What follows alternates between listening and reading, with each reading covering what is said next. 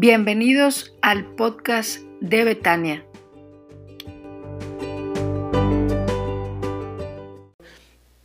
Y hoy no tengo una cita en, específico porque vamos a andar entre los capítulos 42 al 45 del Génesis. Vamos a estar en medio de toda esa historia de José que hemos venido trabajando y que yo espero que sea de bendición para su vida como lo ha sido para la mía. Entonces voy a darle una pequeña introducción basada ahí en el capítulo 42, los versículos eh, del 3 al 5, del 3 al 5. Dice, entonces los diez hermanos mayores de José descendieron a Egipto a comprar grano, pero Jacob no dejó que el hermano menor de José, Benjamín, fuera con ellos, por temor a que pudiera sufrir algún daño. Así que los hijos de Jacob llegaron a Egipto junto con otras personas para comprar alimento, porque el hambre también había llegado hasta Canaán. Déjeme le platico, ya habían pasado algunos años. José se había adaptado a la vida que tenía en Egipto y la hacía lo más sobrellevable posible. La mentira de su muerte había sido asumida por su familia y parecía que toda la historia terminaría en paz y acabaría aquí. Pero Dios no estaba contento con el resultado. Quería sanar por completo el corazón de José si en tu familia todo fue perfecto y tus padres te amaron y proveyeron todo lo necesario en lo físico, en lo emocional y en lo espiritual y te llevaste muy bien con tus hermanos y no tuviste ningún problema con ellos, ni con ningún tío, ni con nadie, quizás este mensaje no sea para ti. Pero si en tu casa uno de tus padres estuvo ausente física o emocionalmente, o si tus hermanos se parecían a los de José, ya con eso te digo todo, quizás esta mañana Dios quiere sanar también tu corazón por completo. Lo peor que podemos hacer es simular que nada ha sucedido, que el tiempo lo ha arreglado todo y que ya solo nos queda disfrutar el resto de la vida. Déjame orar al Señor y pedirle que a los que necesitamos este mensaje nos hable con poder esta mañana. Señor, aquí estamos y hemos abierto tu palabra y vamos a meditar en ella, Señor. Yo quiero pedirte que hables a nuestros corazones, que tu Santo Espíritu nos guíe, Señor, y que si alguien necesita este mensaje, que pueda estar atento a tu voz, Señor, que pueda escuchar lo que tienes, que pueda, Señor, restaurar y sanar su corazón esta mañana, como restauraste el corazón de José, restaura nuestros corazones esta mañana, que tu Santo Espíritu nos guíe y hable a nuestras vidas, Padre. Te lo pido en Cristo Jesús. Amén. Comentaba con los muchachos que están aquí en, en, la transmisión que hace ocho días prediqué muy corto, hermanos, pero hoy voy a predicar muy largo para compensar el del otro domingo. Así es que agárrese, tómese su lugar bien cómodo y, y que el Señor nos hable en esta mañana. El padre de José Fíjese bien la historia de José para que tenga más o menos una idea. El padre de José se casó con una mujer que no amaba y después con otra que sí amaba. Las dos esposas eran hermanas para complicar más el asunto. La primera de ellas le dio hijos, la segunda no. Para hacer crecer la familia tuvo hijos con las criadas y concubinas hasta que se llenó de hijos. Al fin, Raquel, su esposa favorita, la que sí amaba, le dio un hijo, José, que se volvió su consentido. Más adelante Raquel murió dando a luz a su segundo hijo Benjamín, dejando a Jacob con una familia muy complicada y con su corazón roto. Hijos obstinados, papá descuidado, los hermanos necesitaban, los hermanos de José necesitaban un padre y el padre necesitaba a alguien que le diera orden a su vida. José necesitaba un protector, pero nadie lo hizo hasta que fue a dar a tierra lejana. Inicialmente, cuando José está en Egipto, él decide no enfrentar su pasado. Pero cuando vuelve a ver a sus hermanos, él ya era ministro en Egipto. Casi llevaba una década en el poder en Egipto. Usaba una cadena de oro con un águila del mismo metal en su cuello y en su mano traía el sello real. Ya no usaba la túnica de colores ensangrentada, ahora usaba una toga que lo identificaba como una persona de autoridad real. Déjame le digo algo que yo no había considerado hasta que ahora estuve pensando en este texto. Si José hubiera querido, él tenía el poder para armar un ejército e ir y ajustar cuentas a sus hermanos, o al menos amedrentarlos, o como decimos aquí en México, darles una calentadita. Lo pudo haber hecho. Podía atraer a su padre o mandarle un mensaje, pero prefirió no hacerlo. A ver si le suena conocido esto que le voy a decir prefirió guardar los secretos de familia, callarse todo lo que había pasado y hacer como si nunca hubiera pasado. Esos son los secretos de familia. José estaba contento dejando el pasado en el pasado, pero Dios no. A Dios le interesaba la restauración del corazón de José, la sanidad del corazón implica sanidad del pasado. Quizás tu familia te ha fallado, tu pasado fue duro. Los que tenían que preocuparse por ti no lo hicieron. Tú diste lo mejor. Te has hecho a ti mismo, incluso ya formaste una familia. Pero te alegras al ver tu pasado ya lejos, olvidado, y piensas que ya todo quedó ahí. Déjame decirte algo. Hay cosas en familia que nos han marcado para siempre. Hay cosas que han sucedido en nuestras familias que por el simple hecho de no hablarlas no han sanado. Ahí están y nos siguen acompañando por el resto de nuestras familias. Un padre ausente, una madre ausente o violenta o un padre violento. Todas esas cosas nos marcan. Hermanos abusivos que se burlan, ríen y ponen motes. Todas esas cosas nos han marcado. Y aunque digamos, no es cierto, yo ya estoy grande, ya superé, la verdad es que en el fondo del corazón todavía hay heridas que no han sanado. José tenía la vida resuelta, tenía un buen trabajo, seguramente un buen ingreso, tenía posición social, podía hacer lo que quisiera. Pero llega un momento en su vida que Dios prepara para sanar su corazón. Y de eso quiero hablarte esta mañana, porque creo que Dios quiere sanar el corazón de muchos de nosotros que hemos venido cargando con cosas que sucedieron en la familia. Por eso, el título del sermón es Todo queda en familia, porque hay cosas que han quedado en familia y que siguen dañando nuestro corazón. Así es que vamos a entrar al texto, hermano. Son varios textos que voy a ir leyendo y le voy a ir dando las citas.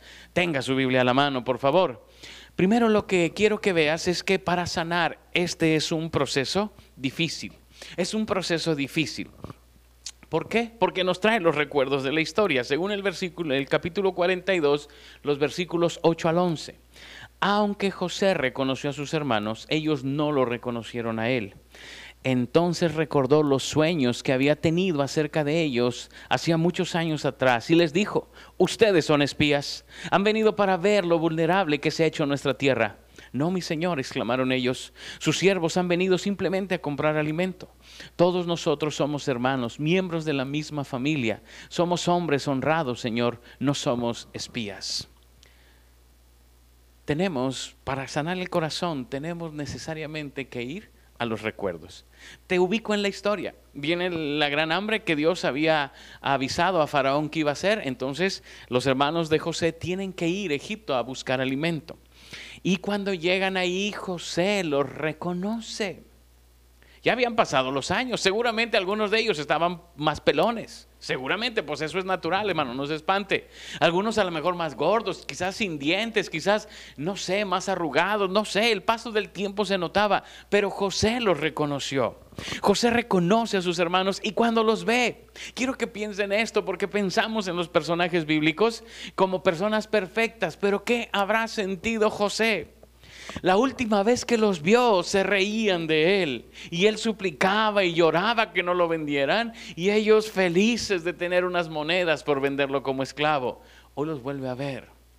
¿Qué sentimientos habría en José? Bueno, hay gente que dice, ay, se me retuerce el hígado, ay, siento que me duele el estómago. Aunque José era un buen hombre, experimentó lo mismo que usted experimenta cuando ve a alguien que le hizo daño. Quizás la reacción de José es más humana de lo que nosotros queremos ver. El recuerdo fue doloroso. Mire, los ve y su reacción es, ustedes son espías. Inmediatamente reacciona con rechazo y les dice, ustedes vienen a espiar. Él sabía que no lo eran, pero inmediatamente corta cualquier nexo. Inmediatamente cierra la puerta para estar con ellos. Y quizás las palabras de ellos son las que más le duelen a José. Mire lo que dice. Dice, todos nosotros somos hermanos.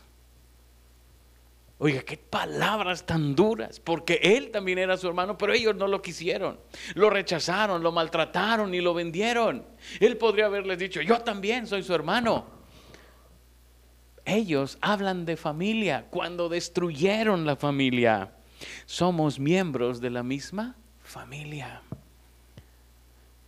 ¿Qué habrá sentido José al escuchar estas palabras? porque él era miembro de esa familia y los que ahora se presentaban como una familia unida eran los que habían destrozado a la familia. Y a la siguiente expresión, hermanos, está para morirse de risa. Somos hombres honrados. Después de lo que le habían hecho, lo peor que podían decir era eso. Lo peor que podrían decir es, pues nosotros somos gente buena, no hemos hecho daño. Cuando a Él lo habían lastimado, cuando a Él lo habían herido, cuando no se habían mostrado como hermanos con Él, cuando no habían querido ser familia con Él, cuando no habían sido honrados porque habían mantenido una mentira de la muerte de Él por años. Pero ellos se asumen honrados. Qué difícil escuchar las palabras de sus hermanos.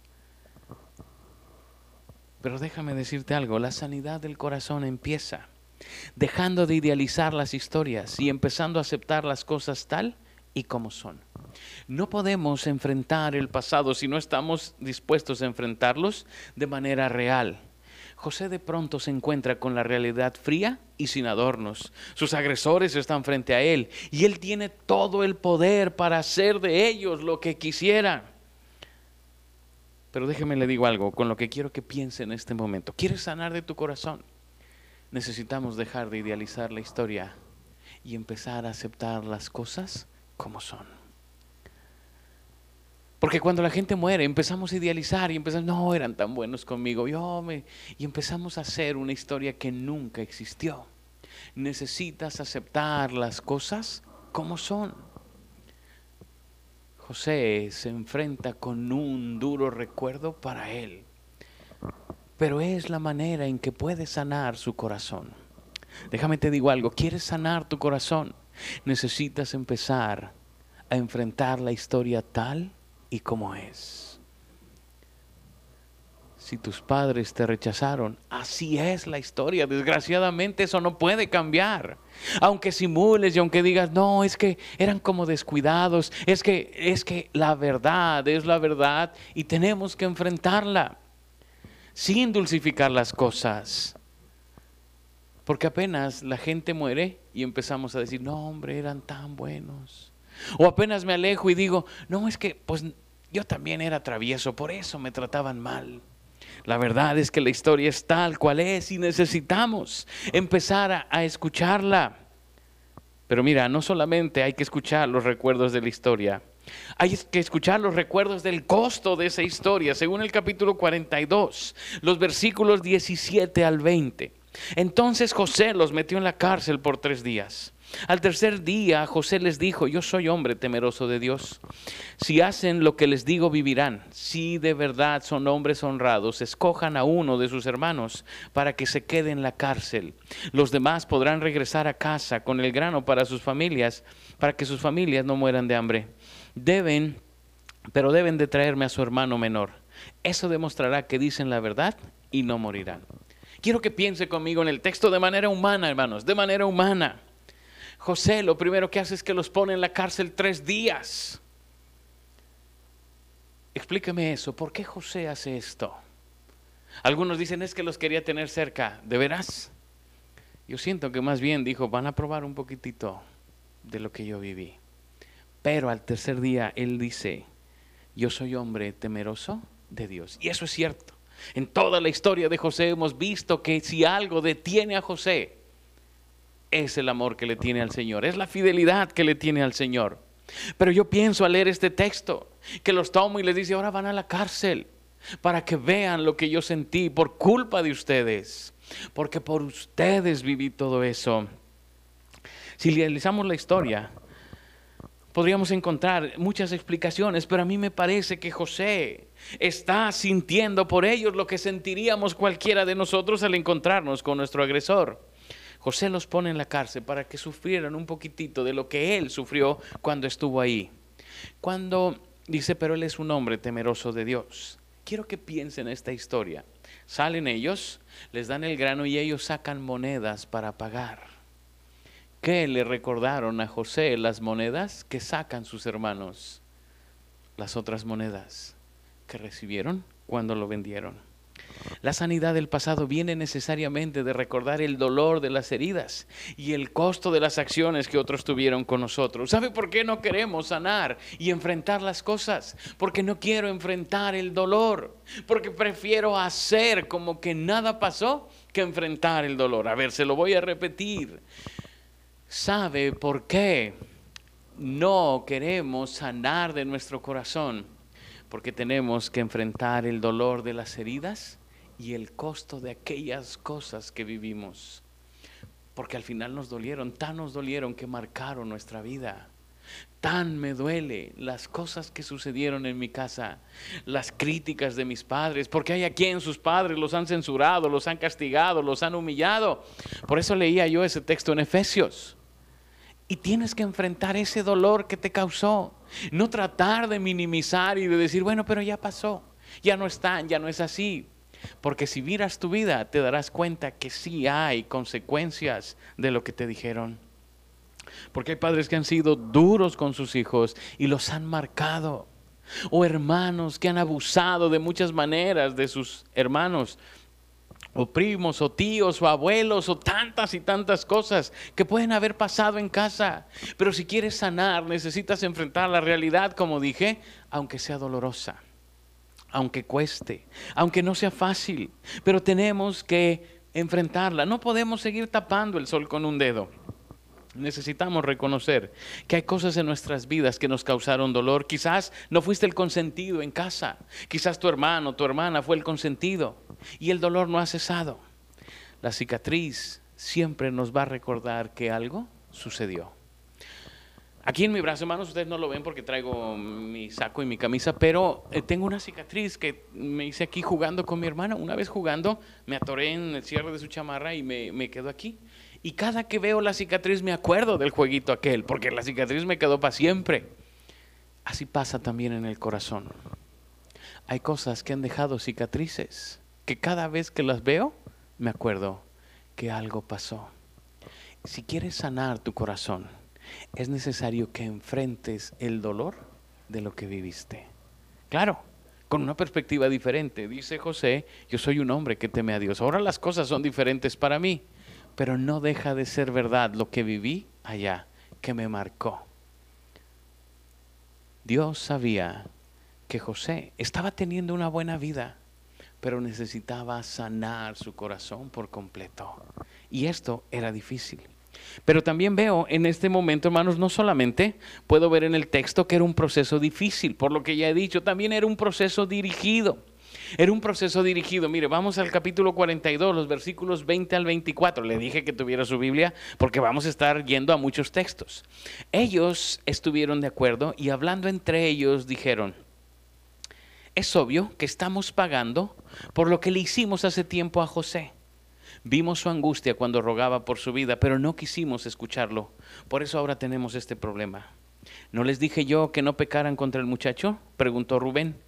Pero ustedes no me hicieron caso y ahora tenemos que responder por su sangre.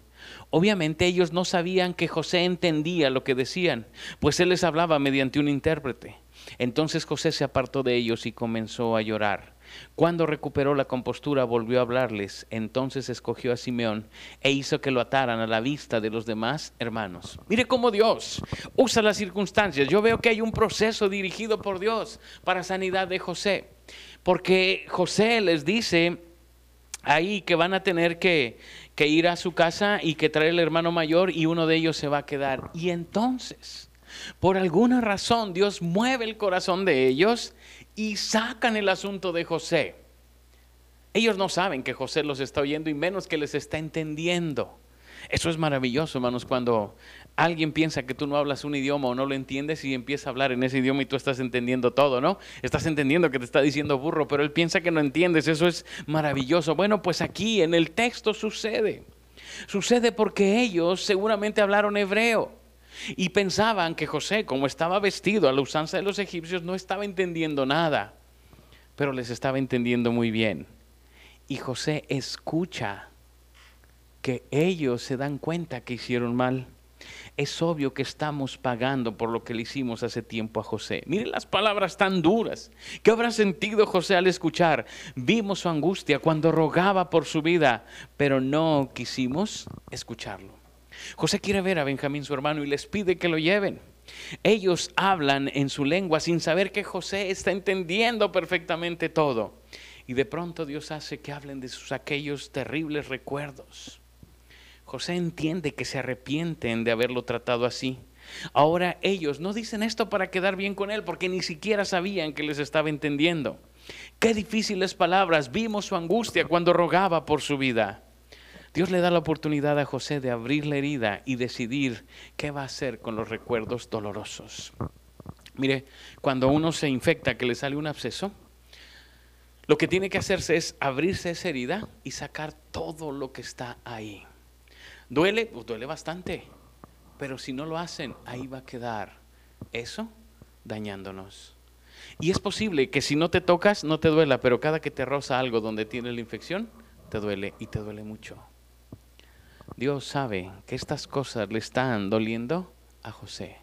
Y entonces toma el bisturí emocional y abre la herida y escucha, mueve el corazón de sus hermanos para que escuche él que ellos se dan cuenta que eso que hicieron estuvo mal, que no estaba bien y que ellos estaban arrepintiendo de eso. José se aparta para llorar.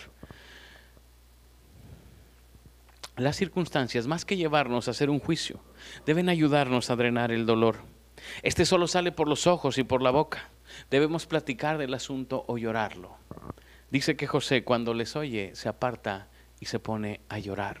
Sabe, hermanos, recordar las cosas sí duele. Dios mueve las circunstancias también para que las cosas vayan avanzando y tú puedas encontrar sanidad en tu corazón y tú puedas dar los pasos para encontrar la sanidad. Pero hay algo que es una verdad. Necesariamente esto o lo platicas o lo lloras, porque es la única manera en que puede salir el dolor del corazón. José se aparta y se va a llorar porque está oyendo a aquellos que lo dañaron tanto que ahora se dan cuenta que hicieron mal. Pero ya cuando se dan cuenta, cuando ya habían pasado los años, cuando ya las cosas que él había vivido las había pasado. Pero déjeme decirle algo, esto le está causando más dolor que lo de la esposa de Potifar. Esto le está causando más dolor que el olvido de aquellos eh, siervos del rey en la cárcel esto realmente está tocando su corazón. Porque sabes una cosa, no hay herida más dolorosa que la que se hace en la familia. Esas que han sucedido en casa son las heridas que más nos duelen. De pronto él dice, aten a Simeón, bueno, escogen y se queda Simeón como ellos. Y dice, átenlo aquí frente y lo atan frente a todos. Y yo quiero pensar en José viendo la escena y diciendo, ¿por qué cuando me ataron a mí no se preocuparon así? ¿Por qué cuando me ataron a mí para llevarme como esclavo ustedes no hicieron nada? Ahora deciden hasta quién de ustedes se va a quedar. No sé cómo lo decidieran, qué argumento usaron para que Simeón se quedara, pero ahora lo deciden. En aquel tiempo ni siquiera me preguntaron, ni siquiera me tomaron en cuenta. Y así como a este me ataron y me llevaron cautivo como esclavo. José está luchando con el encuentro con sus hermanos y qué debe de hacer. Así es que les pide que dejen a Simeón en prenda porque quiere saber qué sucedió en su familia. ¿Qué había pasado con su hermano Benjamín? ¿Qué había sucedido más adelante? Ahora déjeme decirle algo, porque aquí hay una pausa que hay que hacer. La siguiente cosa que quiero decirle que este es un proceso dirigido. Dije, Dios usa las circunstancias y Dios transforma las vidas. Según el capítulo 43, los versículos 8 al 10. Dice el versículo 8 del capítulo 43, tenga la Biblia a la mano. Judá le dijo a su padre, envía al muchacho conmigo y nos iremos ahora mismo. De no ser así, todos moriremos de hambre, y no solamente nosotros, sino tú y nuestros hijos. Yo garantizo personalmente su seguridad. Puedes hacerme responsable a mí si no te lo traigo de regreso. Entonces cargaré con la culpa para siempre. Si no hubiéramos perdido todo este tiempo, ya habríamos ido y vuelto dos veces. Miren, se acaba el alimento y le dicen, bueno, pues necesitamos llevar a, Benjamín, si no, no nos van a dar nada. Y Jacob no quiere, porque es el, lo que le queda del amor de aquella mujer que era su esposa tan amada. Y dice que es Judá el que se ofrece en garantía. Ahora, ¿por qué digo que Dios transforma las vidas? ¿Por qué Judá? Si usted ha leído la historia conmigo, eh, a esta historia de José, venimos desde los capítulos 36, 37 y en el 38 se hace una pausa en la historia de José para hablar de Judá.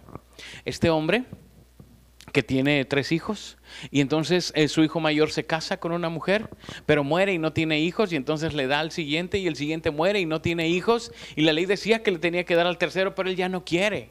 ¿Se acuerda de esa historia? Y entonces le dice, ve y vive tu viudez y cuando éste crezca yo te lo voy a dar. Y entonces pasa el tiempo y nunca le entrega al hijo. No sé si se acuerda, él enviuda y luego va y ella se disfraza de prostituta y entonces eh, él se acuesta con ella y queda embarazada y cuando le dicen, tú no eres, está embarazada, y él dice, no, tráiganla, vamos a apedrearla para matarla. Y ella dice, ok, nomás que eh, la persona que es el padre de mi hijo me dejó esto y él le había dejado algunos artículos personales y se los manda. Y él se da cuenta que él es el padre y entonces baja su coraje y dice, ella es más inocente que yo y deja todas las cosas ahí. Dios había trabajado en la vida de Judá. Dios había trabajado en la vida de Judá y le había hecho entender que él había vivido de manera mala. El capítulo 38 nos dice que Judá fue ubicado por Dios y ahora por eso él se ofrece en garantía por Benjamín, porque antes no hizo nada por José. Déjame te digo algo, no podemos olvidar que Dios también ha trabajado en la vida de los demás. A ver, déjame trato de explicar esto. José tiene que entender que la obra de Dios no solo es en él, que Dios no solamente quería sanar el corazón de él, sino también quería trabajar en el resto de sus hermanos. Este es un proceso dirigido, dirigido por Dios. Y Él no solamente está trabajando en tu vida para sanarla, sino que también ha trabajado en la vida de los otros que han tenido que ver con esto, porque quiere también transformar sus vidas, porque también quiere obrar en ellos, porque también quiere hacer un cambio radical en sus vidas. Pues aquí están las doce tribus de Israel, estas son. Son sus hermanos Dios iba a hacer algo bueno de ellos, pero necesitaba también trabajar en ellos. Sabes, Dios quiere sanar tu corazón y en el proceso estará trabajando también en la vida de los otros. A lo mejor tú piensas que no ha pasado nada, que siguen igual, que no han cambiado. Pero Dios ha estado trabajando en la vida de todos, porque también a ellos los quiere sanar. Así es que necesitamos comprender que este proceso viene dirigido por Dios. Cuando estamos procesando el pasado, no podemos olvidar que Dios tiene el control de todas las vidas y Él trabajará en todas las vidas. Quizás José no quería que sus hermanos cambiaran, a lo mejor Él quería que siguieran igual para castigarlos, pero empieza a notar que Dios viene dirigiendo el proceso, transformando la vida de todos. Así es que este es un proceso dirigido, hermanos, pero también en tercer lugar, quiero decirte que es un proceso doloroso. Es un proceso doloroso. Ve conmigo al capítulo 44, versículos 27 al 31. Aquí quiero decirte que es un proceso doloroso porque hay que enfrentar la verdad y ve que verdad está entre comillas. Voy a leerte 44, 27 al 31. Ellos están con José y les dice, entonces mi padre nos dijo, como ya saben, mi esposa tuvo dos hijos. Y uno de ellos se fue y nunca más regresó. Sin duda fue despedazado por algún animal salvaje y no lo he vuelto a ver. Si ahora dejan, se alejan, si ahora alejan de mí a su hermano y él sufre algún daño, ustedes mandarán a la tumba a este hombre entristecido y canoso. Y ahora, mi Señor, no puedo regresar a la casa de mi padre sin el muchacho la vida de nuestro padre estará ligada a la vida del muchacho. Si nuestro padre ve que el muchacho no está con nosotros, morirá. Usted sabe la historia, llegan allá, este, les dan grano y luego meten la copa en el saco de Benjamín y se van y mandan a alguien y le dicen el que tenga la copa tiene que regresar y está en el saco de Benjamín y se regresan todos para cuidarlo y entonces le dicen esto a José y José tiene que enfrentar la verdad. Una de las posibles incógnitas que quizás José había enfrentado a lo largo de su vida era por qué su padre no lo buscó. Si él era el consentido, ahora tiene que enfrentar la verdad. Y entonces escucha la versión que su padre tenía, que él había sido despedazado por un animal salvaje. Él no tenía ni idea que eso su padre pensaba. Y ahora se entera por sus hermanos que el amor de su padre no había cambiado. ¿Qué es más? Su padre había estado sufriendo todo este tiempo, porque quizás él pensaba que tanto era el amor de mi padre que nunca me buscó, que me dejó vivir todo esto. Pues hoy escucha la verdad, y por eso pongo entre comillas la verdad, porque se entera de lo que su padre sabía de él. Algo que pocas veces consideramos es el sufrimiento que el pasado también ha causado a los demás y la forma en que lo han procesado. La sanidad del pasado nunca vendrá sin dolor, pero siempre será lo mejor para nosotros. Mire las palabras con que se describe Jacob, entristecido y canoso. Hablan del estado emocional de él. Su vida se había desgastado. José comprende que su padre también había estado atrapado en un pozo al igual que él y que su amor era tal que podría morir si Benjamín faltaba. Sabes, hermano, sanar el corazón duele. Y duele porque quizás te vas a enterar de cosas que ni siquiera sabías, de la verdad. Pero va a ser la única manera en que encuentres sanidad para tu corazón. Sí, es un proceso doloroso. José se da cuenta que esto había sido doloroso no solo para él, sino también para su padre. Y que si él había estado encerrado en un pozo por años, su padre también. Y quizás algunas de sus dudas aquí empezaban a tener forma y sentido. Cuando hay algo que ha lastimado en familia, muy probablemente no solo lastimó a uno, quizás haya lastimado a más de uno y hay otros junto contigo sufriendo el proceso. Quizás tú podrás decir, pero si mi hermano fue el consentido, ¿qué tanto puede sufrir? Bueno, date cuenta que a lo mejor tu hermano hoy está menos preparado que tú para vivir la vida, para enfrentar las cosas. Quizás vive de otra manera su pozo, pero no creas, también otros actores de estos eventos viven su pozo de manera diferente. Es un proceso doloroso, porque quizás tengas que ver la verdad que otros han enfrentado. Y bueno, es un proceso doloroso porque hay que enfrentar la realidad. capítulo 45, versículo 2. Entonces perdió el control y se echó a llorar. Y lloraba tan con tanta fuerza que los egipcios podían oírlo. José ya no puede contenerse más y se encierra a llorar. Ya no podía más. Necesitaba detener la historia de odio de su familia. Déjame te digo algo, y quiero que pongas mucha atención a lo que te voy a decir. Si en la historia de tu familia hay episodios tristes, tu historia no tiene por qué continuar así. La basura generacional puede detenerse aquí y ahora. No tienes por qué heredar, ni tú sufrir, ni heredar a tus hijos lo que te heredaron a ti. Te lo repito, si tu historia familiar tiene episodios tristes, hoy puedes deshacerte de la basura generacional. Sí, hay cosas que nos han dañado y sabes, lo más triste es que tendemos a repetirlas. Aquello que tanto nos molestó que nos hicieran, nos lleva a repetirlo hoy. Es necesario que te decidas. José ya no aguanta más y se pone a llorar. Se quebranta totalmente él todavía tenía posibilidad de hacer algo. No sé si le parece, pero cuando yo leo la historia, todo este comportamiento de te dejo ir, pero te devuelvo el dinero, eran actos de bondad, pero también de te voy a hacer sentir lo que debes de sentir. Y luego traen a Benjamín y se lo traen y luego dicen, no, pues ahora me lo dejan para que sientan lo que es sufrir, porque yo sufrí por ustedes. Hasta que le dicen es que nuestro padre se va a morir si no lo llevamos. Entonces se quebranta completamente y se echa a llorar.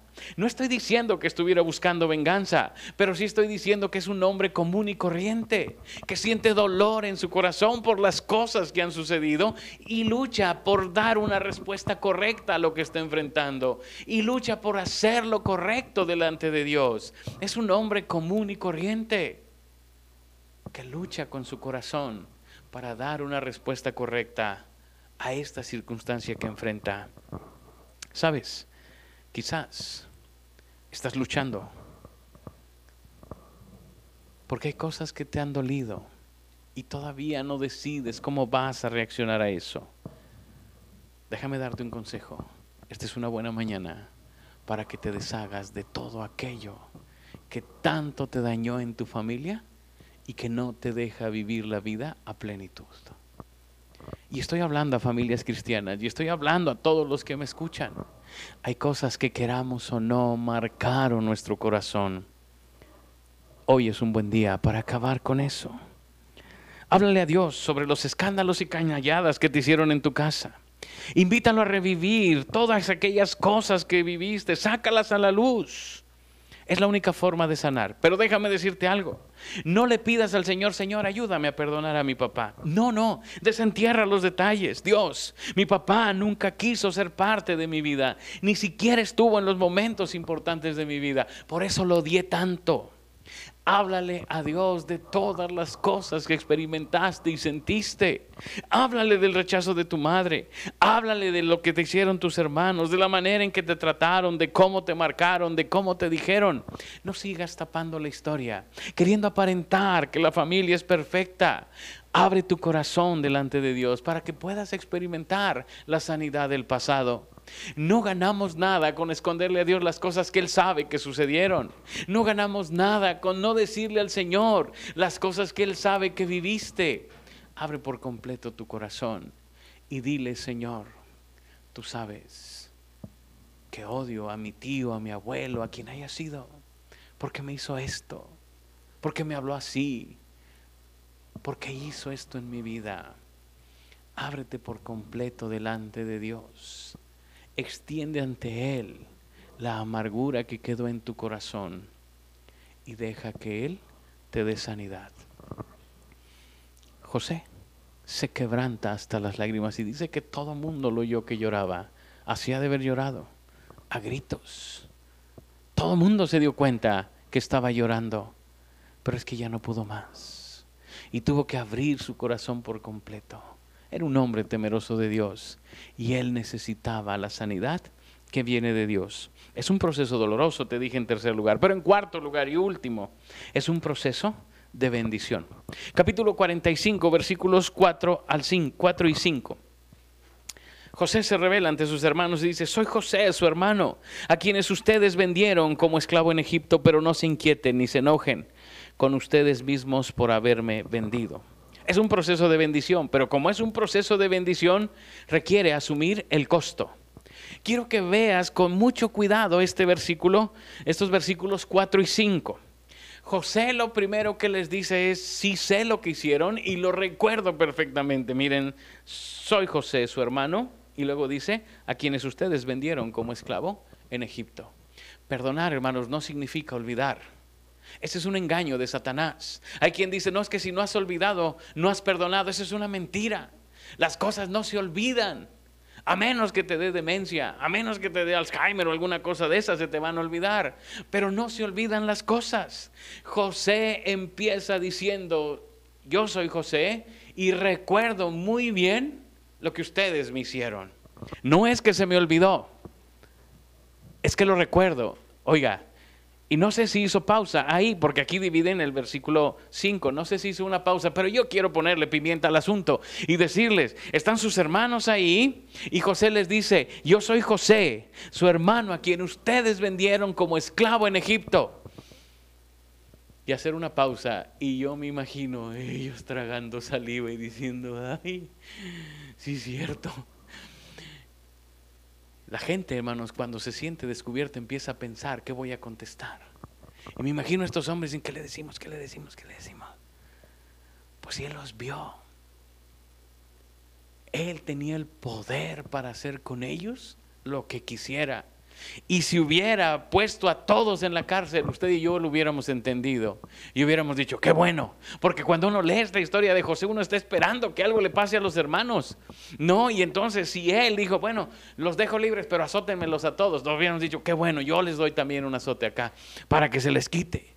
Hubiera sido justo, pero José asume el costo del perdón renuncia a su derecho de hacer justicia y dice, pero no se inquieten, ni se enojen con ustedes mismos por haberme vendido. Sabes, perdonar no quiere decir olvidar, pero sí quiere decir asumir el costo. ¿Ellos merecían un castigo? Sí. Pero José dice, no, no los voy a castigar. Asumo el costo de eso, me lo quedo yo. Y lo que ustedes tenían que pagar, lo pagué yo. No más. Perdonar significa asumir el costo de las cosas. Perdonar significa renunciar a mi derecho de justicia. ¿Sí? Es muy probable que lo que te hicieron merezca una acción contraria a lo que te hicieron. Pero cuando perdonas, dices, está bien, asumo yo el costo y no voy a vengarme. Perdonar, hermanos, no significa olvidar, nunca te vas a olvidar de lo que te hicieron, pero sí significa renunciar al derecho de hacer justicia. Perdonar significa renunciar a mi derecho de vengarme o de hacer justicia y decir, está bien, no se preocupen, yo ya asumí el costo. Una persona podría haber dicho, si fuéramos usted y yo, José, hubiera dicho, bueno, nomás se me van 15 años a la cárcel para que vean lo que se siente. Pero él renuncia a ese derecho y tenía el poder para hacerlo, ¿eh? Pero renuncia a eso y les dice, está bien, hasta aquí. Se deshace de la basura generacional. Tira por la borda su deseo de justicia y deja ahí el asunto. Esta mañana es una buena mañana para que te deshagas de la basura generacional, que cortes de una vez por todas. Y si tuviste que asumir el costo, asúmelo, pero libérate para siempre de la amargura. Te liberas de eso y vas a disfrutar la vida que Dios te da. Pero solamente así. Asume el costo. Y por último, quiero decirte, comprende el propósito, versículos 40, capítulo 45, versículos 6 al 8. El hambre que ha azotado la tierra estos dos últimos años durará cinco años más, y no habrá ni siembra ni ciega.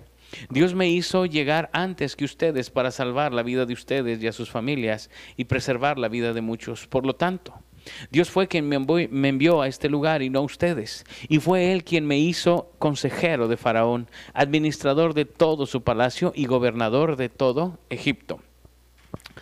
Hace ocho días, hermano, yo sé que usted lo recuerda muy bien, pero hace ocho días hablé sobre esto y le decía yo, cuando usted se toma un café y dice, ah, qué buen café, que por cierto he estado tomando un café, no le digo que es de la parroquia por no causarle envidia, pero está tan bueno el café. Pero cuando uno dice, qué buen café es este, ¿a qué se refiere uno? Al grano en sí, al tostado del grano, al molido del grano, al empaque en el que venía, al agua caliente que le pongo, a la cafetera que uso a la forma en que lo preparo. ¿A qué me refiero cuando digo un buen café? Pues me refiero a todo, a todo. José, para poder perdonar a sus hermanos, tiene que ver la imagen completa. Porque si él se queda con que lo vendieron o con que estuvo en el pozo, no los perdonaría jamás. Si él se queda con lo de la esposa de Potifar, no los perdonaba jamás. Si él se queda con lo que sufrió en la prisión, no los perdona jamás. Pero cuando ve todo el proceso, dice, ah, fue Dios. Fue Dios que usó la maldad de ustedes. Ojo, hermano, con lo que le estoy diciendo. Que usó la maldad. No es que Dios quisiera que él sufriera, pero usó la maldad para bien. A los que aman a Dios, todas las cosas les ayudan a bien. José no sabía eso, todavía no se escribía, pero entiende que cuando él ve la imagen completa, puede entender que Dios tenía un propósito en medio de todo eso. Es probable que tú no lo puedas ver porque no has sanado tu corazón. Pero si dejas que Dios sane tu corazón, te vas a dar cuenta que atrás de todo lo que has vivido, Dios tenía un propósito para tu vida y para la vida de los tuyos. Es probable que si te quedas con los acontecimientos aislados, no lo puedas entender. Si no dejas que sane tu corazón, no lo puedas entender. Pero si ves todo el cuadro completo con un corazón sanado por el Señor, te darás cuenta que de verdad a los que aman a Dios, todas las cosas les ayudan a bien. Necesitamos comprender, hermanos, que Dios ha obrado siempre. Y aún de lo malo ha sacado cosas buenas para nosotros. Porque muchas cosas que vivimos no es que sea el propósito de Dios.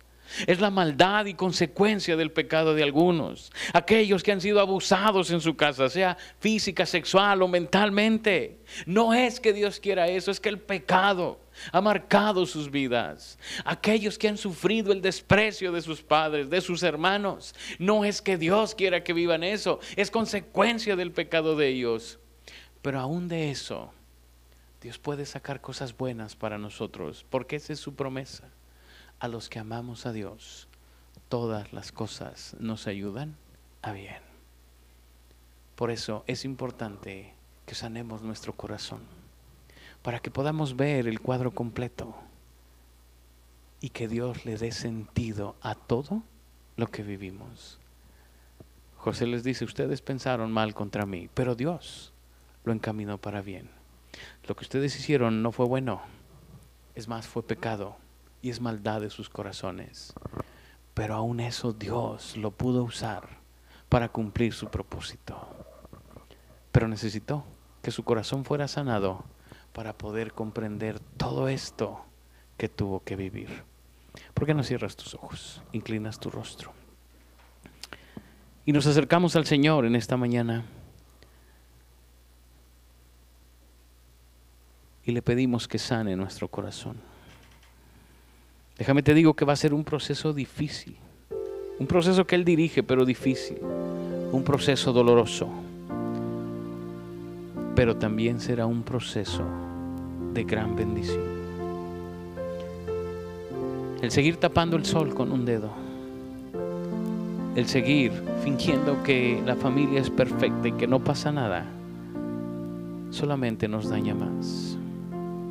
El no querer reconocer que lo que vivimos nos dañó, nos afectó, nos marcó, no trae sanidad. El querer olvidar y hacer como que no pasó nada no cambia las circunstancias. Lo único que puede sanar tu corazón es el Señor. Y quizás no sea lo más fácil ni lo más sencillo, pero sí lo mejor para tu vida. Por eso yo quiero invitarte hoy a que respondamos a la invitación del Señor. Déjame orar al Señor y deja que Él siga hablando a tu corazón. Gracias Señor por la vida de José, por un hombre que te amaba de esta forma y que te buscaba con ese corazón, de tal forma que pudo acabar con toda esa basura de familia que llevaban cargando, Señor. Perdonar a sus hermanos, restaurar su corazón delante de ti. Muchos de nosotros, Señor, que estamos meditando tu palabra ahora o que la verán después, necesitamos sanar. Porque tenemos años con corazones heridos. Y aunque han pasado los años y han sucedido otras cosas, seguimos con corazones lastimados, Señor. Yo quiero pedirte que nos ayudes y traigas sanidad a nuestro corazón. Que tu voz, Señor, trabaje en nuestras vidas, se escuche en la vida de cada uno de los que estamos meditando tu palabra ahora y podamos responder a lo que tienes para nosotros. Siga orando al Señor. Está ahí en casa con los que le conocen. Y yo quiero invitarle, si Dios está hablando a su corazón, póngase en pie, no tenga temor. No tenga pena, está con la gente de confianza. Póngase en pie y dígale, Señor, yo necesito que restaures mi corazón. Hay cosas que han marcado mi vida y yo necesito que tú lo hagas. Y quiero invitarlo para que se ponga en pie ahí en casa. Quiero orar por usted. Yo ni siquiera veré si se pone en pie, pero el Señor sí ve. Sí ve su corazón y la necesidad que usted tiene de ser sanado por el Señor. Póngase en pie. Quiero orar por usted. Quiero ponerlo en las manos de Dios. quiero pedir al Señor que sane nuestros corazones, para que nos deje vivir la vida abundante que Él nos ha regalado. Póngase en pie, no se detenga. Hoy es un buen día para deshacernos de todo ese pasado que no nos ha dejado vivir la vida a plenitud. Poder perdonar, liberarnos de todo eso y disfrutar lo que Dios ha hecho en nuestras vidas. Señor, aquí estamos de pie delante de ti, porque te necesitamos. Por años, Señor, hemos cargado con el dolor, con las heridas, con la tristeza. Pero aquí estamos, Señor, para que tú lleves todo esto, para que sanes nuestros corazones y nos permitas disfrutar la vida abundante. Estamos de pie delante de ti, tú nos conoces. Sabes cuáles son las heridas que tenemos, Señor, y qué es lo que necesitamos. Obra en nuestras vidas con poder, Señor. Trabaja, Señor, en nosotros. Que tu Santo Espíritu nos guíe y trae la sanidad a nuestros corazones. Que tu palabra, Señor, produzca en nosotros el fruto para lo cual has enviado. Glorifícate en medio de tu pueblo. Te lo suplico, Padre, en Cristo Jesús. Amén.